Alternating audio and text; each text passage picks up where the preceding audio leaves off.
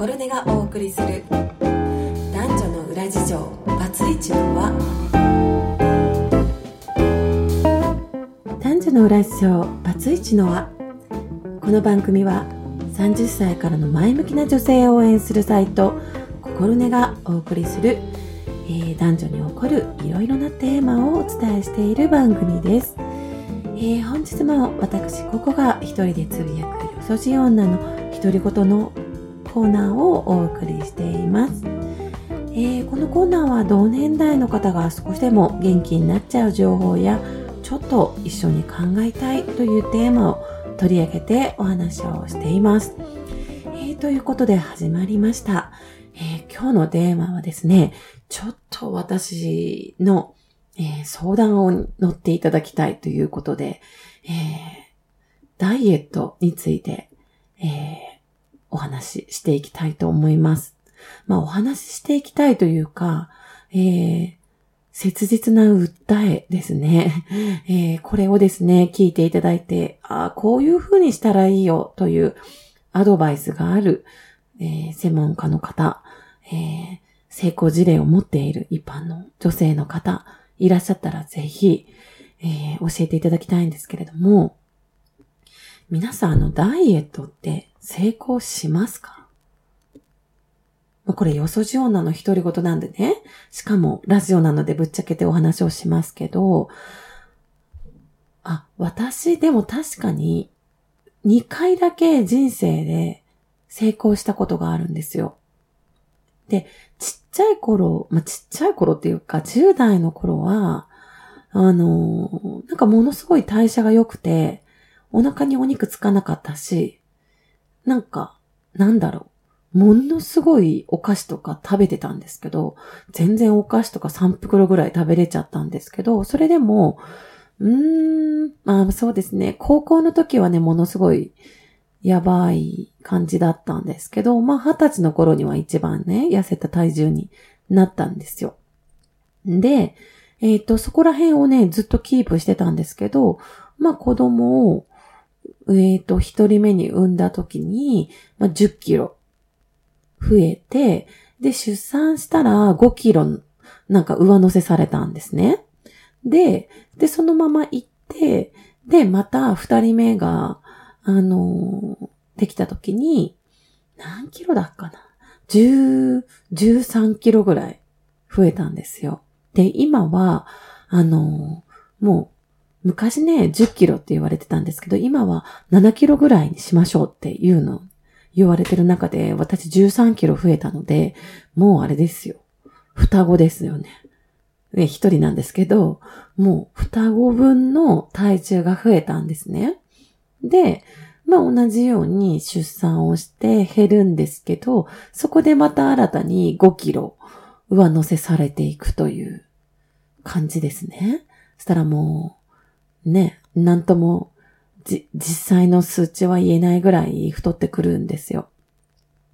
で、この年代の方なら多分分かっていただけるんじゃないかなと思うんですけれども、あの、ね、肉のつき方がほんと変わってきますよね。で、まず二の腕は当たり前なんですけど、あの、お腹のとこにまあ浮き輪だとか言うじゃないですか。で、なんか、二十歳くらいの時は、へーとかって思ってたんですけど、あ、本当だ。あ、こういうことを浮き輪って言うんだっていう実感をしたりとか、あとは背中ですよね。背中にお肉がついてきます。で下半身もついてくるんですけど、あ、なんか昔聞いてた、こうなってくよ、こうなってくよっていうお話が、あまさに本当にちゃんとそうなってっているという、まあ私はね、素晴らしい、なんか素直というかね、あの、アドバイスに沿ってちゃんとそういう体になって年齢を重ねている、まあすごい、まあ、ある意味健全な、えー、よそじなんじゃないかなと思っているんですけれども、まあとはいえ、あの、そろそろダイエット成功してみたいなと思うわけですね。で、私、どうしても成功しない性格というか特徴なのかなあって、ちっちゃい頃からすっごい天の弱なんですよ。だから、あの、みんながすごい流行り物を着ているときはめっちゃ着たくないですし、一年経ったら、なんか、改めてそれの可愛さを知って、一年ずれて着てたりとか、あの、なんだろう。別になんか反抗したいとか、目立ちたいとかっていうこととか一切ないんですよね。なんか、その、目立つためにやってるとかいうわけじゃないんです。ただ、なんか、みんながやっているっていうところに、一緒にやることになんか面白さを感じないってだけなんですけど、まあ、とりあえず、惹かれないんですね。魅力を感じないんですよ。で、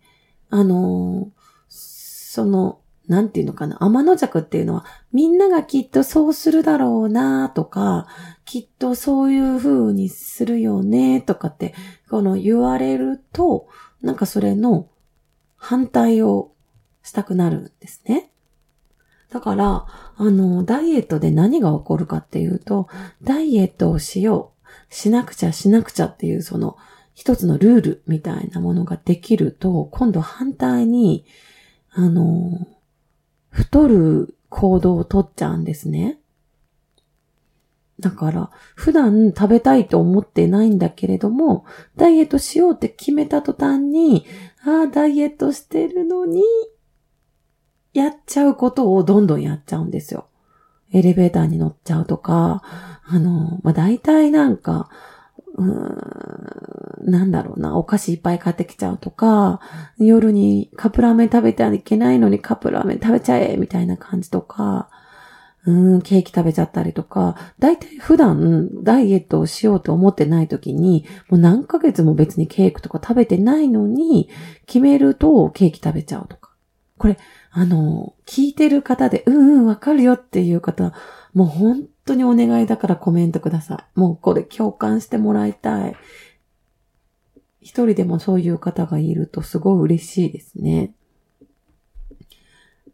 なので、なんか毎回毎回、この願いは叶わないっていうのが続いてるんですね。で、えっ、と、過去に、じゃあ成功した2回の例は何かっていうと、1個は、なんか仕事がめちゃくちゃ面白くなって、睡眠時間を3時間にしてた時があるんですよ。もう寝たくなくて。もうとにかく、とにかく仕事してたい。ご飯も食べるんじゃない。とにかく仕事してたい。みたいな。ちょっと病的な感じで仕事してた時があって、で、その時は、あの、勝手に8キロ痩せてって、周りから、やめなさい、みたいな。仕事やめなさい、大丈夫、とか言われました。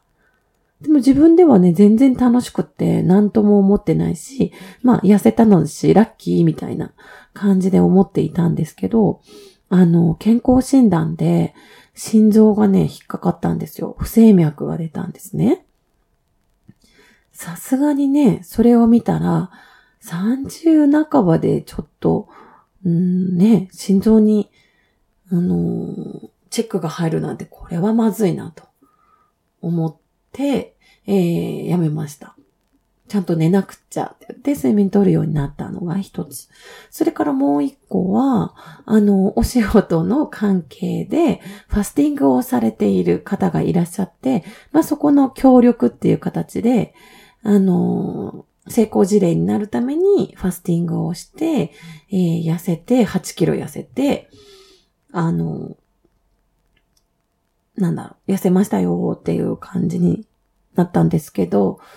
そうですね。で、それも、まあ、それはそれで嬉しかったんですけど、またその後だから元に戻ったっていう感じですよね。で、何回もその後自分でもダイエットしようと思うんですけど、先ほど言った、